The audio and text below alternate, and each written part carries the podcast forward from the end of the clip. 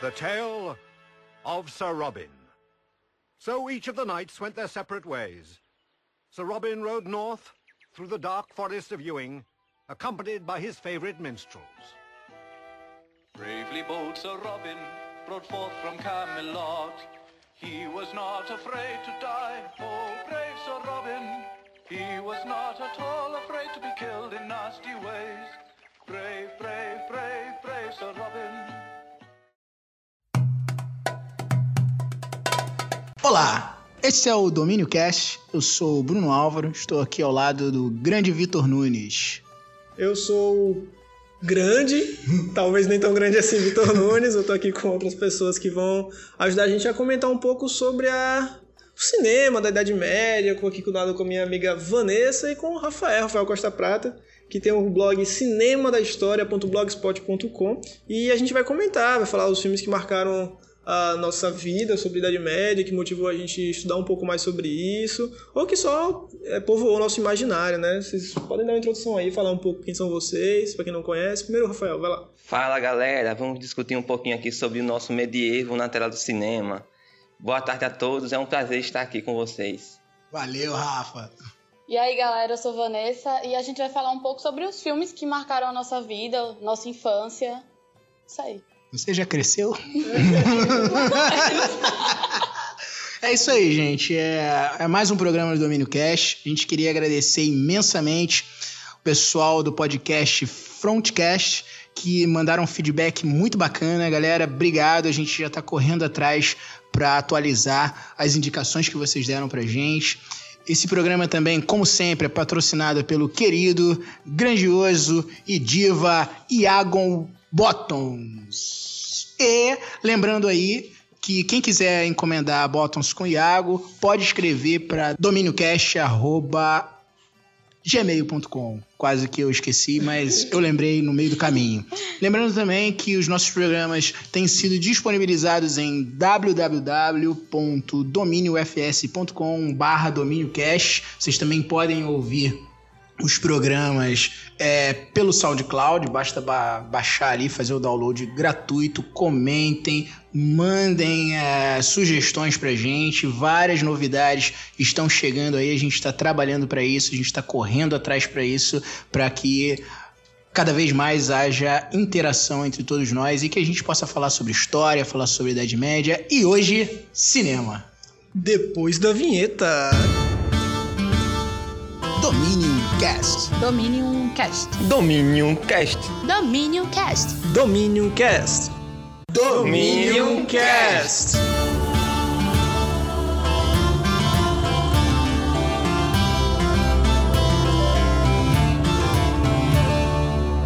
Então vamos começar, né? Por onde a gente começa? Qual foi o primeiro filme, alguém sabe? Cara, com certeza, o meu primeiro filme sobre Idade Média, tá até comentando com as meninas, foi Loucuras na Idade Média. É mesmo, cara? Aquele clássico de Sessão da Tarde. Me lembro como se fosse hoje, eu, guri de, sei lá, meus 10 anos, chegando da escola, ligando televisão, naquela questão, não, vou deixar para fazer o dever mais tarde. Liga a televisão, tá lá.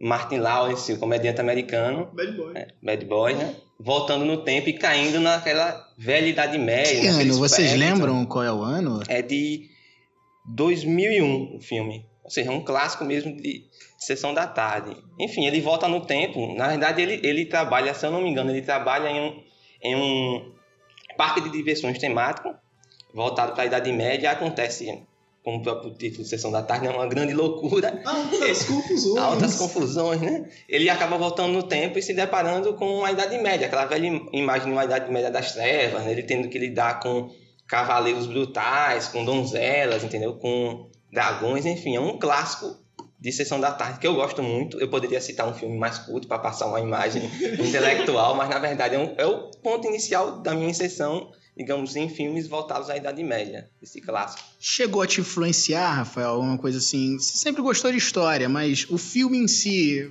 nessa trajetória toda, de alguma maneira, depois você olhando pra frente como, como hoje pesquisador de história medieval, doutorando, pesquisando guerra na Idade Média, como, como que isso se enxerga isso hoje em dia, esse impacto, né? Sim, sim, com certeza. Tanto é que, que quando eu, eu iniciei o meu estágio, na, na época da graduação mesmo, eu utilizei o filme em sala de aula. justamente para tentar desmistificar um pouco essa imagem sobre Idade Média, partindo, digamos, do, de um susto que o filme provocaria nos alunos. O filme coloca muito a questão de uma cavalaria selvagem, de donzelas em perigo. Eu acabei passando, evidentemente, não o filme inteiro, mas algumas passagens para turmas de sexto ano. Aí, quando terminou essas passagens, eu fui trabalhar ali é, questões de cavalaria, a própria visão da mulher na Idade Média. É um filme que aparentemente passa a imagem de ser um filme, digamos, Bobo, bobo talvez, que né? não é possível se utilizar em sala de aula, mas eu acredito justamente o contrário. É muito mais fácil você utilizar um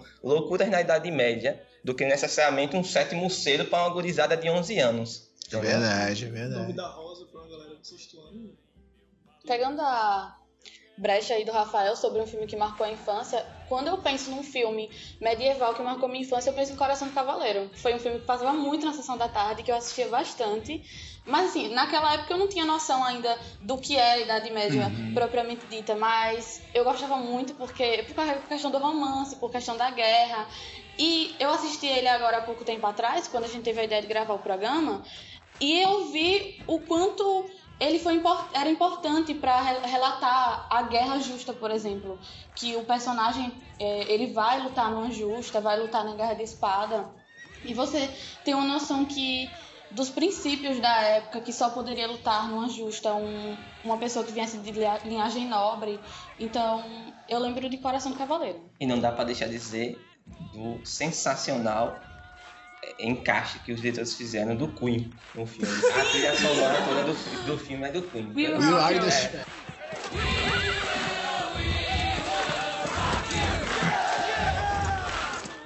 É. É, o Will Rock, eu pensei que É, era. Will Eu, eu acho até que tem the músicas, Champion entendeu? também, Eu é. acho que tem alguma É logo outra na ainda. entrada, tipo.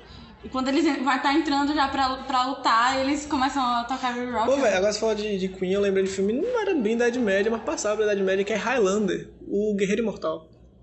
Que tinha a trilha sonora do Queen. também. Também. E é nessa pegada, a história de um guerreiro imortal, eles tinham vários Highlanders na Terra.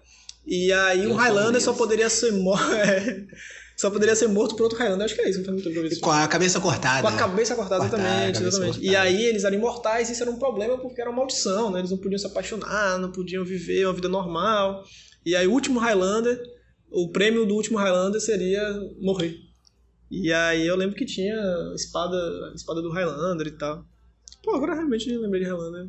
É, eu, no meu caso, ouvindo vocês, né? Um 2001, né? O ano, o outro. Qual foi o ano de Coração do Cavaleiro? Mas é algo também. 2000. Eu só posso citar o grande Renan, né? Não o Renan Frigueto, mas o Renan do Choque de Cultura, que recentemente falou o seguinte, né?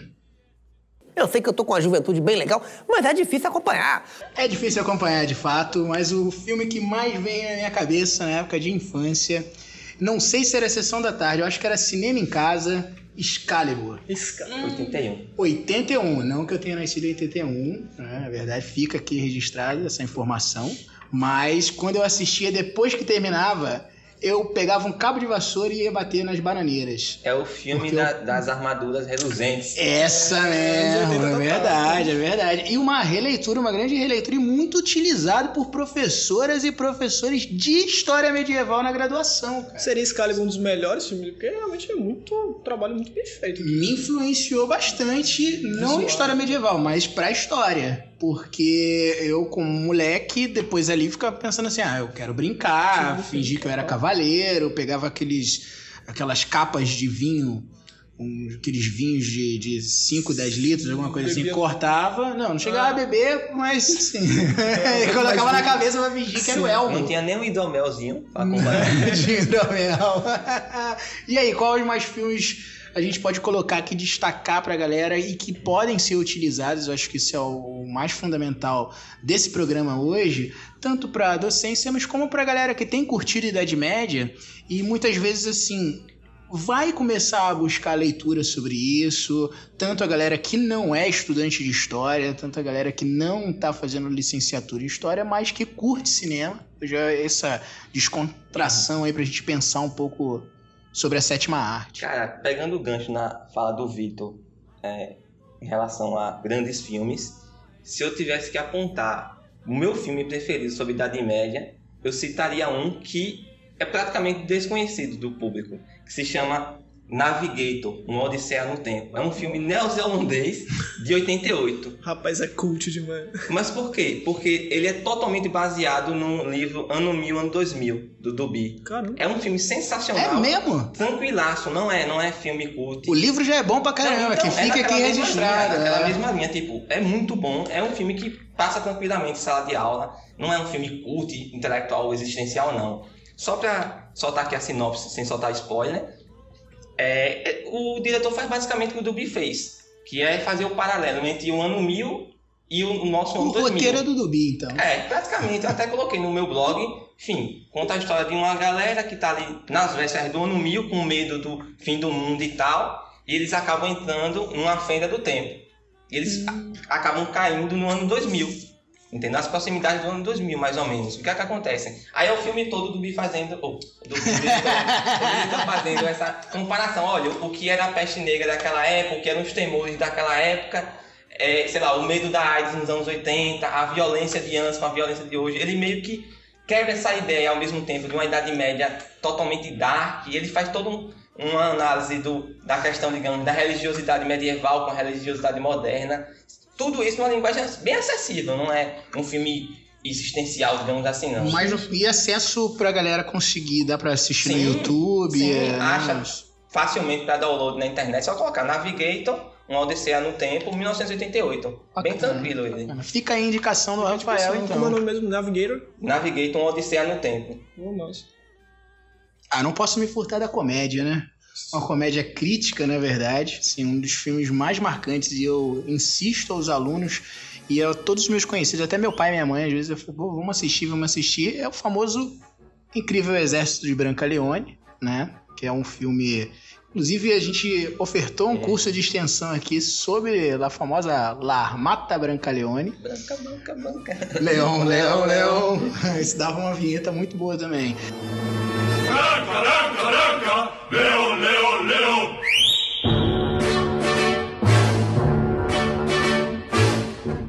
É um filme que tem, assim, vários elementos muito interessantes é, de representação social sobre a Idade Média. Algumas críticas. Agora me fala, me falha a memória sobre o ano. Se vocês tiverem aí um spoilerzinho pra mim. 66. 66, mas não, não se assustem assim, não é um filme de narrativa chata, é uma narrativa muito, muito bacana. Se eu não me engano, o diretor, ele, ele tem formação em Sim. história, né? Manuel E isso, né? Muito, muito legal. E tem a continuação, que não é tão boa quanto, quanto a primeira película, que é Brancaleone Nas é, Cruzadas. nas Cruzadas, que é muito legal ali. Passa também a questão da, da peste bubônica, né? Também chamada aí, já tem caído em alguns momentos, como o Rafael colocou, com peste negra. Mas é, no das Cruzadas tem uns debates, uns embates, melhor dizendo, entre o papado ali, que dá para ilustrar de maneira muito, muito bacana. Então, assim, eu indicaria esse aí pra galera que é cinéfilo.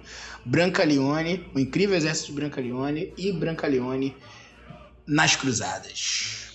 É, quando o Rafael falou do filme dele favorito, eu tava aqui pensando qual é o meu filme favorito. E eu lembrei que A Outra é o meu filme favorito. Eu já assisti ele umas 10 vezes. Ele tinha na Netflix, eu não sei se tem mais. E ele fala sobre a questão do, do Henrique VIII, quando ele, ele quebra é, a aliança dele com a Igreja Católica. E fala principalmente sobre a relação dele com Ana Bolena, que foi a mulher dele, que, a mulher que fez ele quebrar essa relação com a Igreja Católica. Eu acho que o filme, não sei se ele tem muita é, linha com a, com a história, mas eu acho que ele tenta relatar o que foi que é o que foi que essa mulher fez do lado dela, por que ele resolveu quebrar com a Igreja Católica para se casar com ela, o que ela fez para ele se casar com ela. E eu gosto muito porque eu também gosto muito de filme de romance e ele é um filme de romance histórico, então é o meu favorito. Legal. Então, eu ia citar agora Robin Hood da Disney, porque é a melhor adaptação de Robin Hood. É, já, assim, um programa sobre cinema no qual o Vitor eh, não falasse sobre o Robin Hood, eu acho que Então, seria uma falha. Agora é engraçado, eu vi poucos filmes do, do Robin Hood. Meu contato foi esse filme. Esse filme do, da mesmo, Disney Vitor? foi o principal filme. O principal filme do Robin Hood, do, é, do Robin Hood que eu vi. E eu gosto muito, gostava muito dele por causa das músicas quando eu era garoto. Quando eu comecei a pesquisar, né, ainda estou no início da pesquisa, mas quando eu pesquisava sobre ele, um dos pontos que eu mais achava era de como que a, a história do Robin Hood era distribuída, era comercializada, era é, divulgada no século XIII e era por meio das canções dos menestréis, dos bardos. E essa adaptação do Robin Hood é uma das poucas que mostra isso. Nossa. Mostra, tem o Galo lá, que ele canta a música do Robin Hood, contando as historinhas do Robin Hood do, do João Pequeno. Hood e seu amigo andam pelo bosque, rindo quando lembram do que já aconteceu. Se divertem pra valer e não se preocupam. De uma boa briga nenhum deles já correu. Nem de longe pensam no perigo que há na água que eles bebem, então bebem demais. Nem de longe sabem que o xerife e sua turma estão tratando de passá-los pra trás. As histórias originais têm um tom mais violento, né? É aquela coisa que hoje é meio estranha de, de se explicar como que a história, entre aspas, infantil também era, entre aspas, violenta. Então, o filme da Disney obviamente vai pela brincadeira, o lúdico e tal. Mas eu acho que é o que mais se aproxima. E também uma versão da adaptação do Guest of Robin Hood pelo, por um cantor norte-americano que ele pega a mesma, a mesma guest e toca em country music. Ó, a E- mesma? Isso, só ele faz uma adaptação atual, né, por causa daquele medieval, aquele inglês arcaico, mas ele faz uma coisa meio country music, porque seria como hoje em dia, você pega o Johnny Cash, o Bob Dylan tocando a música do Robin Hood. Então eu achei que esse filme do Disney, é um- da Disney é uma das melhores adaptações, os outros vão muito na coisa do, do mítico, do ultra-heróico, aquela coisa. Robin stood in the green wood and leaned against a tree. And by him stood Little John, a good yeoman was he, and also did good Scarlet and much the miller's son. Every inch of his body was worthy of a man. Then spoke Little John all under Robin Hood. Master, if you would dine. Falando do filme do Robin Hood, que é pra ninguém assistir, é o que saiu em 2018 agora, que é uma merda, é um aviso aqui Ih, pra ninguém. tem que Fica aqui a denúncia, fica aqui a denúncia. É, ninguém assiste, é horrível. Perdi o meu dinheiro no cinema. Eu assisti. Minha mãe era muito fã, beijo mãe, era muito fã do Kevin Costner. E eu, ela me obrigou a assistir várias e várias vezes Robin Hood do Kevin Pô, você se emocionou com o Evan Fiador do Brian Adams, admita. É, quando ele falou sobre o cantor norte-americano, eu pensei que era o Brian Adams, mas o Brian Adams acho que não é norte-americano, É né? canadense. Canadense, né? canadense. É, mas aí eu pensei que era a famosa música do Brian Cara, Adams. só pegando um gancho Quem lá. gosta muito é o professor Leandro Rush do Brian Adams. É a única pessoa que eu sei que gosta do Brian Adams. eu escuto o Brian Adams também. Não, mas você orientando dele, né? Aí é fácil falar, né? Já escutava antes.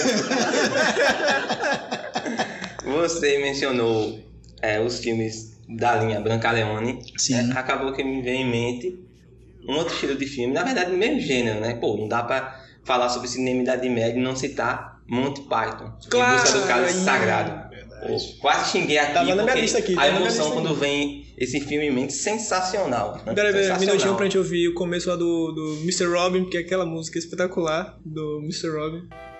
Bravely bold Sir Robin brought forth from Camelot. He was not afraid to die, oh brave Sir Robin. He was not at all afraid to be killed in nasty ways. Brave, brave, brave, brave Sir Robin. He was Ô, Cavaleiro, pô, do filme mesmo, do Monty Python. O cavaleiro sem. sem cabeça. Eu acho que cavaleiros ficam ni. Acho que o, o mais bacana da, da questão toda desse programa, galera, né, para vocês que estão ouvindo a gente, estão vendo essa descontração toda, é que para muita gente, ah, acredito que para todos nós aqui, para todos nós quatro, e também para a nossa grande equipe aqui, composta pela nossa editora Luísa e pela nossa design Thaís, né?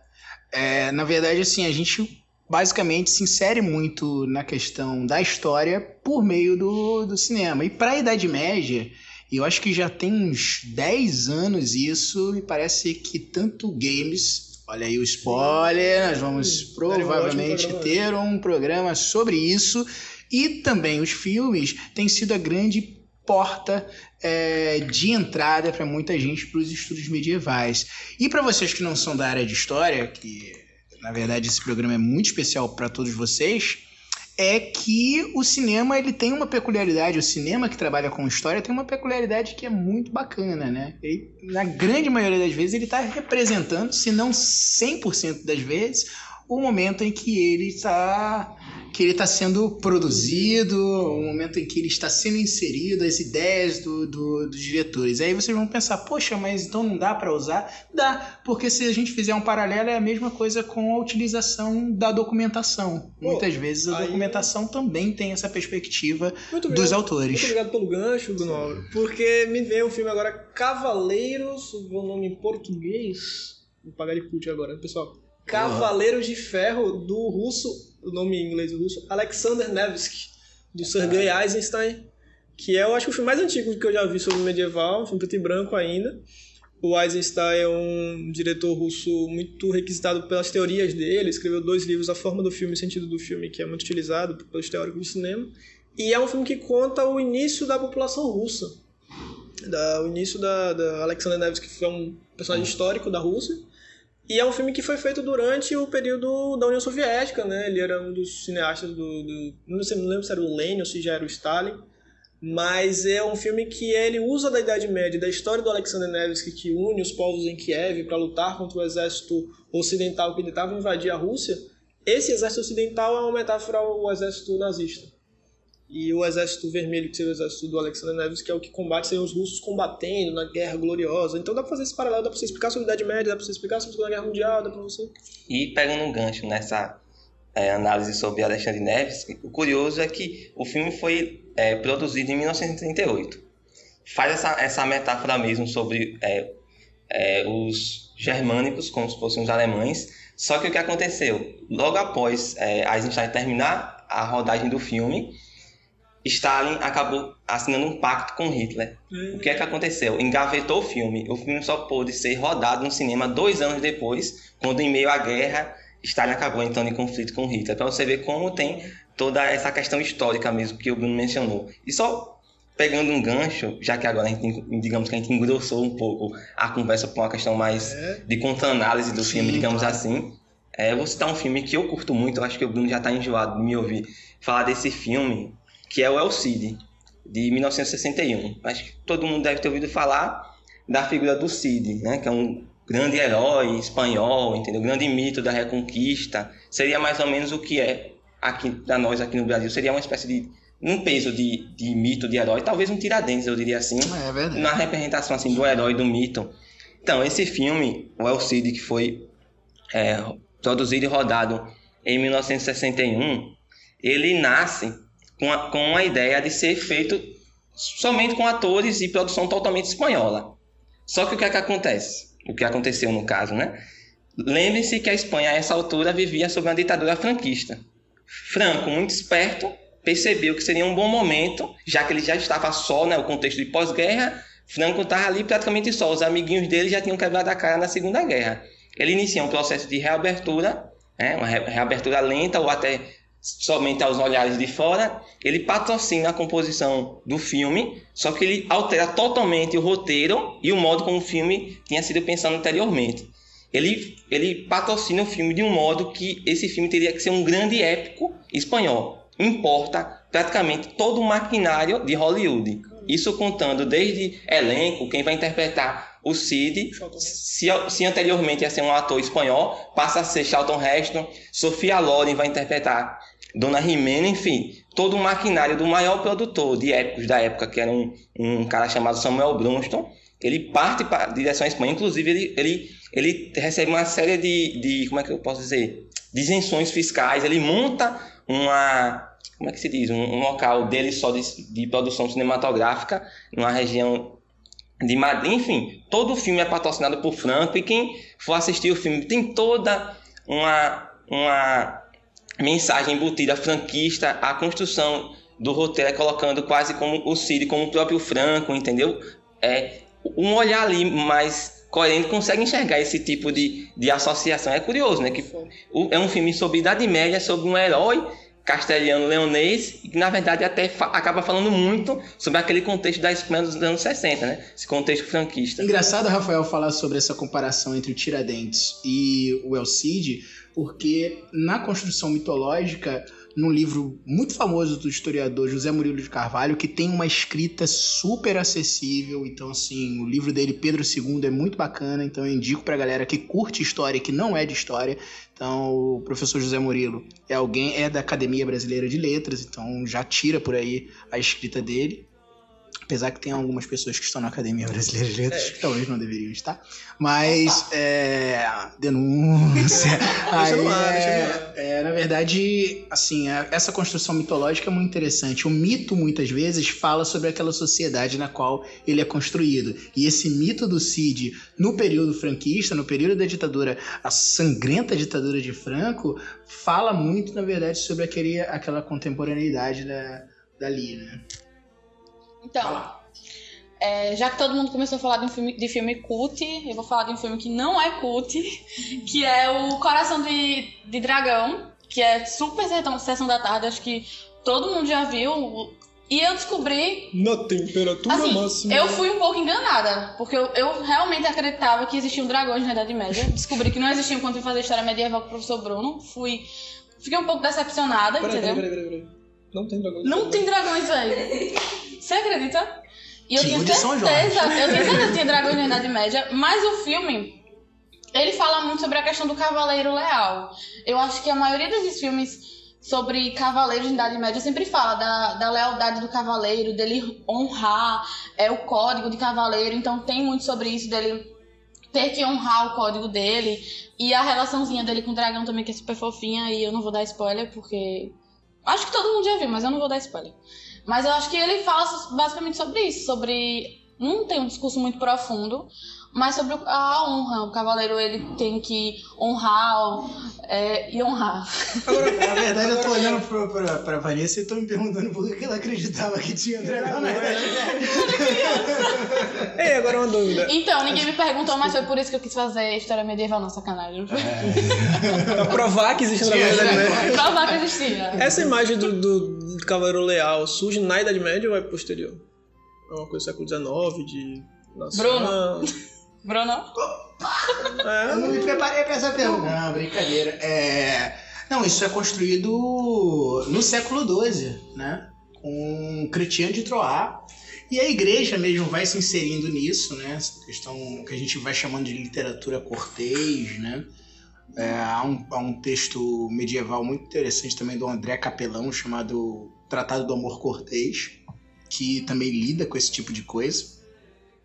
Mas é sobretudo a igreja que vai inserindo esses códigos de ética, que a gente vai chamar de ética cavaleiresca, na, no, nesse grupo né, aristocrático que vai se fechando de pouco em pouco. Posso dar uma dica literária nesse debate sobre cinema? Claro. Sobre essa questão de cavalaria, tem um livro ótimo que você mesmo me passou na época de graduação, O Cavaleiro Inexistente, de Italo Calvino. Italo é Calvino. sensacional, porque ele faz toda uma sátira a essa ideia de, de um cavaleiro perfeito, e no caso do livro, o cavaleiro é tão perfeito que ele não existe. É só armadura, entendeu? E tem, tem cenas Você hilárias. deu um spoiler do livro. Porra. Mas tem cenas hilárias de, tipo, essa questão do amor cortês, de, sei lá, a donzela do livro não ser tão donzela assim e ser conhecida pela cidade toda e só ele trata ela, digamos, com muito respeito. Enfim, leia o livro, é muito Eu acho que muito nesses bom. filmes medievais, assim, tem sempre essa questão do cavaleiro fiel e da donzela shakespeariana perfeita, né? Eu acho que é muito. No, em todos os corações que eu citei, eu acho que sempre. Acho que no coração, no coração do dragão não tem donzela perfeita. Mas no coração do cavaleiro tem. Mas mais ou menos, né? Mais ou menos. Mas no coração de cavaleiro tem essa donzela perfeita e esse amor perfeito. Porque eu acho que era também muito assim, típico da época, das crônicas da época, que citaram o amor perfeito, né? Que é aquele amor que transporta qualquer barreira. É, lembrando que passava, como passava por esse filtro eclesiástico, né? Essa sociedade ideal, é, entre aspas, assexuada, né? Então isso acaba. E, e acaba desaguando na modernidade também, gente. A própria burguesia ali, né? Quando, quando passa a ascender, né? Quando se torna uma classe social, ela bebe muito também dessas questões. Você tem aí os famosos duelos, né? Pra honra, esse tipo de coisa que vem vindo da, das cavalarias. E que vão falar muito sobre a masculinidade também, né? As masculinidades feridas, né? A masculinidade ideal e da Idade Média, né? Dando um spoiler aí da minha pesquisa. Justamente. Que o homem ideal masculino da Idade Média ele tinha que ser guerreiro, né? Sempre passa por fiel à igreja, fiel à sua esposa, o que não acontecia na maioria dos casos, né? Eu queria puxar uma roda de fofoca agora. Diga aí. fofocar sobre cinema e Idade Média. Porque evidentemente que, que dentro dessa relação nem sempre tão, tão, digamos, produtiva, aconteceram uma série de conflitos é, entre principalmente os diretores e alguns medievalistas que, que foram convidados a participarem da produção do filme. Bom, o primeiro ponto, ponto a ser destacado é que nem sempre né, os medievalistas participam da produção desses filmes sobre Idade Média, né? Talvez por conta disso, porque por causa desses conflitos, às vezes o, o medievalista não entende que é um tipo de linguagem diferente do cinema, entende? enfim, por vários motivos. Eu costumo sempre citar um caso clássico, talvez o mais clássico desses, desses conflitos, que ocorreu durante a rodagem do também clássico filme O Nome da Rosa, entendeu? Hum, todo mundo conhece o livro, já ouviu falar O Nome da Rosa, clássico do, do Humberto Eco. E durante a, a rodagem do filme, chamaram o Jacques Legoff para ser consultor, consultor histórico do, do filme. Bom, Legoff ficou bastante chateado por causa da representação numa Idade Média sombria, naquele clima de claustro ali no monastério, e pediu até para retirarem o, o nome dele da, da como é que se diz, no, do letreiro do final do filme. E eu não sei se dá para citar também esse filme, porque não sei se se pode considerar um filme medieval, mas o Retorno de Martangué também. A Natalie Zemon Davis não gostou muito da, da representação que o, que o diretor fez e meio que isso até estimulou ela a criar novos artigos, porque eu, mas aí é aquela questão, né, velho? É, vai ser sempre uma relação compli complicada. Eu não sei se, se essa dificuldade de, de relacionamento vem muito mais da nossa parte do que necessariamente do, de um diretor, porque a linguagem é diferente. Não, não tem como condensar um, um, um material, digamos, uma crônica de 400 páginas em um filme de duas horas. É evidente que o, que o diretor vai ter que fazer um, uma série de, de, de adaptações, enfim. Só Uma questão mer- mercadológica também, Exatamente, né? A gente cinema tem que tem que lembrar. enfeitar, é, né, isso, tal. tem que atrair Tem que vender, público, vender, é. isso aí, é Vanessa. bem verdade, diferente, é, é. Agora, eu acho que a gente também tem que pensar o seguinte, né? E pra galera que tá ouvindo a gente, pra quem é ou não de história, é, o cinema, é, tanto cinema quanto jogos, séries também, né? Que eu acho que também. Né, Iremos ter um futuro- programa sobre aí, fica no ar. Vão te censurar. Simone vai te censurar. Isso. Poxa, é Simone. Aí o que acontece é o seguinte, eu acho que é, a gente pode usar isso a nosso favor, né? Vejam só que interessante, se a gente fizer um balanço aqui sobre essa. é, sobre tudo que influenciou a gente, nós quatro, todos os quatro aqui, antes mesmo de pensar em fazer história, né? A gente teve contato, querendo ou não, com história né, a partir desses, desses filmes, desses trabalhos, né? Então, nem sempre a função é, da escola, a função da universidade é ficar apontando o que está errado, mas um, utilizar isso como uma forma aberta de discussão, de debate, de construção e, e desconstrução. Eu acho que isso é muito bacana, né? E eu acho que isso faz com que a história seja viva, porque a história não é só para quem é profissional da história. Eu acho que a história também é para quem faz engenharia, computação, para quem faz é, música, né? Acho que a história possibilita isso, pra gente, possibilita a gente se humanizar mais. Eu acho que isso é, é importante. História possibilita a gente se humanizar mais. E aí, tem mais alguma E coisa? aí, tem mais filmes? É, eu queria citar um outro filme também. Não sei se, se eu tô puxando muito pra filmes, digamos agora, mais cults. Mas é um filme que não é necessariamente ambientado na Idade Média, mas ele é todo perpassado por um conto medieval, que eu acho, é, de todos os filmes que eu citei aqui, esse eu acho o filme mais bonito, que é The Fisher King. Traduziram aqui como um pescador de ilusões. Não, não é a música do Rafa. Ele é, ele é um filme de 1991 e foi dirigido por um dos membros do, do Monty Python. que é o Terry Gilliam.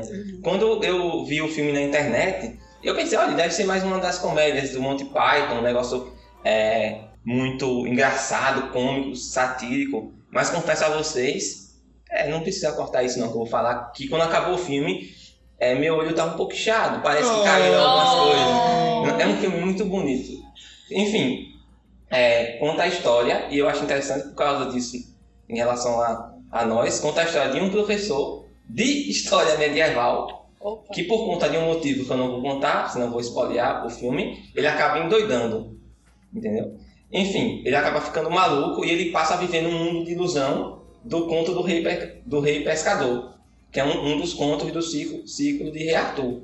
Enfim, é um filme muito bom que trabalha justamente com essa questão da redenção humana, entendeu? De como é um- uma pessoa pode auxiliar a outra em um processo de recuperação. Enfim, não é um filme sobre Idade Média necessariamente, mas ele é todo perpassado por essa ideia do rei pescador, da dor, que a dor é atemporal, entendeu? E tem toda uma, uma analogia com os personagens do ciclo, do ciclo arturiano. Por exemplo, o nome do personagem é Percival, o nome do outro personagem é outro nome, isso tudo no mundo moderno, entendeu? É, é bem interessante.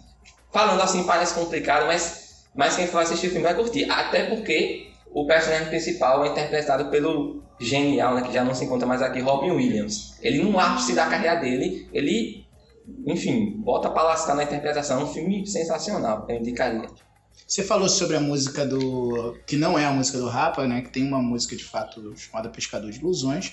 Recentemente, né, alguns dias atrás, antes da gente gravar esse programa, infelizmente o letrista dessa, dessa música, Marcelo Iuca, veio a falecer, um grande ativista, né, um grande poeta e ligado a movimentos sociais. Isso é muito bacana da gente deixar registrado aqui, porque era alguém que inclusive começou a ter formação nas áreas de ciências sociais, tal, que inspirou muito ele a escrever é, canções lindíssimas, né? letras lindíssimas, como Todo Camburão tem um pouco de navio negreiro, Tribunal de Rua, e fica aí a dica aí pra galera procurar as coisas é, relacionadas ao Marcelo Iuca, que infelizmente nos deixou, mas está surfando aí na eternidade.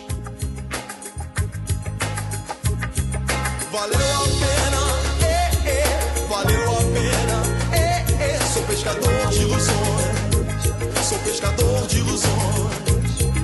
Valeu a Olha, tô querendo minha lista aqui de, de filmes que a gente pode falar, mas tem muito filme de literatura fantástica. Acho bacana depois a gente fazer um programa sobre isso, tanto sobre literatura fantástica quanto cinema, da, inspirado na Idade Média. E vem na cabeça aqui uh, Senhor dos Anéis, mas antes do Senhor dos Anéis, A Lenda de Beowulf. E eu acho bacana falar sobre a Lenda de Beowulf, que é um, é um filme sobre um, um poema nórdico, né? De um guerreiro que enfrenta lá o Grendel e a mãe do Grendel. Eu só vi o filme, gente. Não, não li a poesia, desculpe. Mas eu acho bacana falar da influência dos nórdicos na, na, no cinema medieval. A gente tem pouca coisa sobre outras, outras regiões da Europa medieval. É muito focado no. Talvez pela influência shakespeariana, talvez pela influência viking. Mas eu deixo aí Beowulf só como indicação mesmo, que é um filme excelente. É mais fantástico mesmo, ele vai buscar representar a literatura, o, o que era escrito pelos vikings, as Edas e tudo. Mas vai nessa pegada também que a gente falou do herói, talvez um herói um pouco mais sujo, menos cortês, o que a gente vai falar, a gente vai ver no século X pra frente, filho anterior, né? Mas a dica é a lenda de Beowulf. Também tem os seus anéis, mas aí eu não programa só sobre ele, porque é o melhor filme de Idade Média já feito. Quero deixar aqui essa indicação. Há Senhor dos discordâncias. Anéis. Não, dos Anéis é um filme incrível. Há Não, discordâncias. Tem mais, gente? Rapaz, já que você citou o filme, digamos, com temática fantástica, eu tô me segurando desde o começo da, da nossa fala aqui para não citar um filme que é um filme absurdamente trash, mas eu vou ter que citar porque fez parte da minha infância.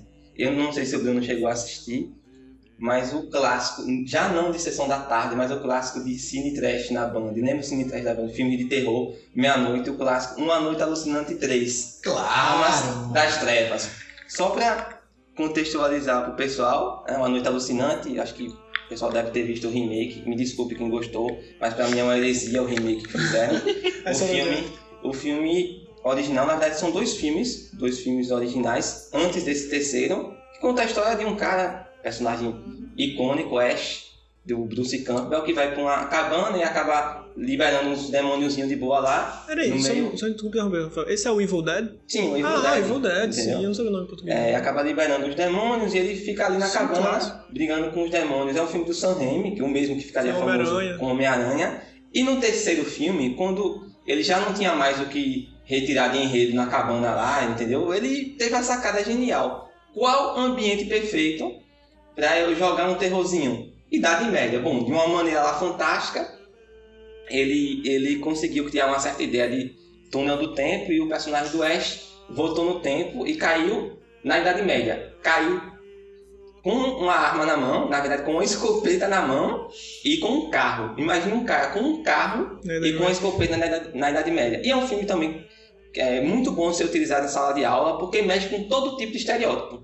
A Vanessa citou dragões. Ah, se você gosta de dragões, assista. Eu é não. dragão voando, mas não dragão, aqueles dragões bonitos. São dragões, digamos, é, demoníacos. Aqueles dragões caveira, sabe? É caveira pra, pra- É a Dark Ages na raiz mesmo. Mas é engraçado, igual o Rafael tá falando isso, que na época que a gente era é, mais novinho, é, dava até medo, mas hoje em dia. É muita trecheira. É, é muita trecheira, isso. Mas é interessante muito mesmo, vale a pena, É, vale a é pena. Vamos, falar só, vamos falar só dos filmes agora que a gente acha péssimas adaptações? Então eu vou sair daqui hoje, então. Que eu queria citar é só uma questão de recorrência temática. É, você mencionou, Vitor, que você gosta, gosta muito do Robin Hood, de animação. E uma questão bem interessante, que até o, o professor José Rivaí Macedo cita no livro dele, A Idade Média no Cinema, que é até uma dica que eu dou, é que há, é, há uma grande quantidade de temas recorrentes né, no cinema em relação à Idade Média. Se for rastrear desde a década de 10 ali, digamos quando o cinema começa a se- consolidar, possível dizer que, por exemplo, Joana Dark, Rei Arthur, o próprio Robin Hood, então, são sempre temas que são é, reciclados, entendeu? Com novas roupagens. Acho que agora eles estão tentando reciclar mais pra séries, né? Agora tá surgindo uma grande leva de séries medievais, acho que é o que tá mais em alta. E eu Nunca- acho que também tem influência dessa coisa do amor cortês que a gente falou, da literatura do século XIX, né, que acaba desembocando no cinema e a gente vai vendo essas representações e fica se repetindo às vezes. Mas eu queria propor aqui pra gente debater os filmes que a gente acha que é realmente os piores adaptações, as piores versões do Deadman. Por exemplo, Cruzada.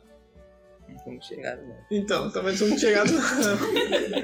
Tem que comentar. Então, é exatamente isso que a gente Tem mil anos que eu assisti, não lembro mais nada do filme. Não, a história do Orlando Bloom, esse personagem que faz sempre o mesmo personagem. não é a história do Orlando. É choque de cultura. É sempre o Orlando Bloom. O Orlando Bloom sempre faz o mesmo personagem. Nesse filme ele é um ferreiro, como todos os filmes dele que ele é um ferreiro. Não, ele é um elfo. Não sei sei. é isso, mas no Brasil Que não ele é um ferreiro. É. ele é sempre um cara lá nobre, apaixonante. E a esposa dele morreu de suicídio. E aí o pai dele, que é um barão de Israel, chama ele pra ir até Jerusalém. Israel não, porque Israel não existia. Mas Jerusalém pra ele combater nas cruzadas e tudo mais. E eu tava reassistindo esse filme e eu, ele cresceu assim no meu conceito. Pelo menos na forma como ele representa determinadas questões. Por exemplo, os árabes são representados de uma forma que eu não tinha visto até então, pelo menos não lembrava.